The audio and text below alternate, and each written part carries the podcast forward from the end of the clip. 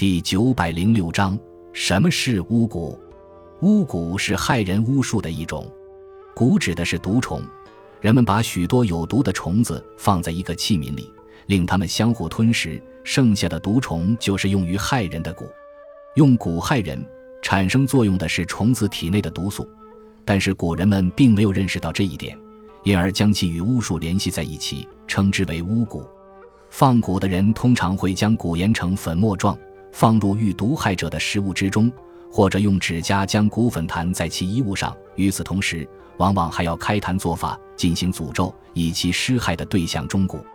巫蛊之术在先秦时期就已产生。自汉代开始，巫蛊被明令禁止，饲养蛊者轻则流放，重则处以极刑。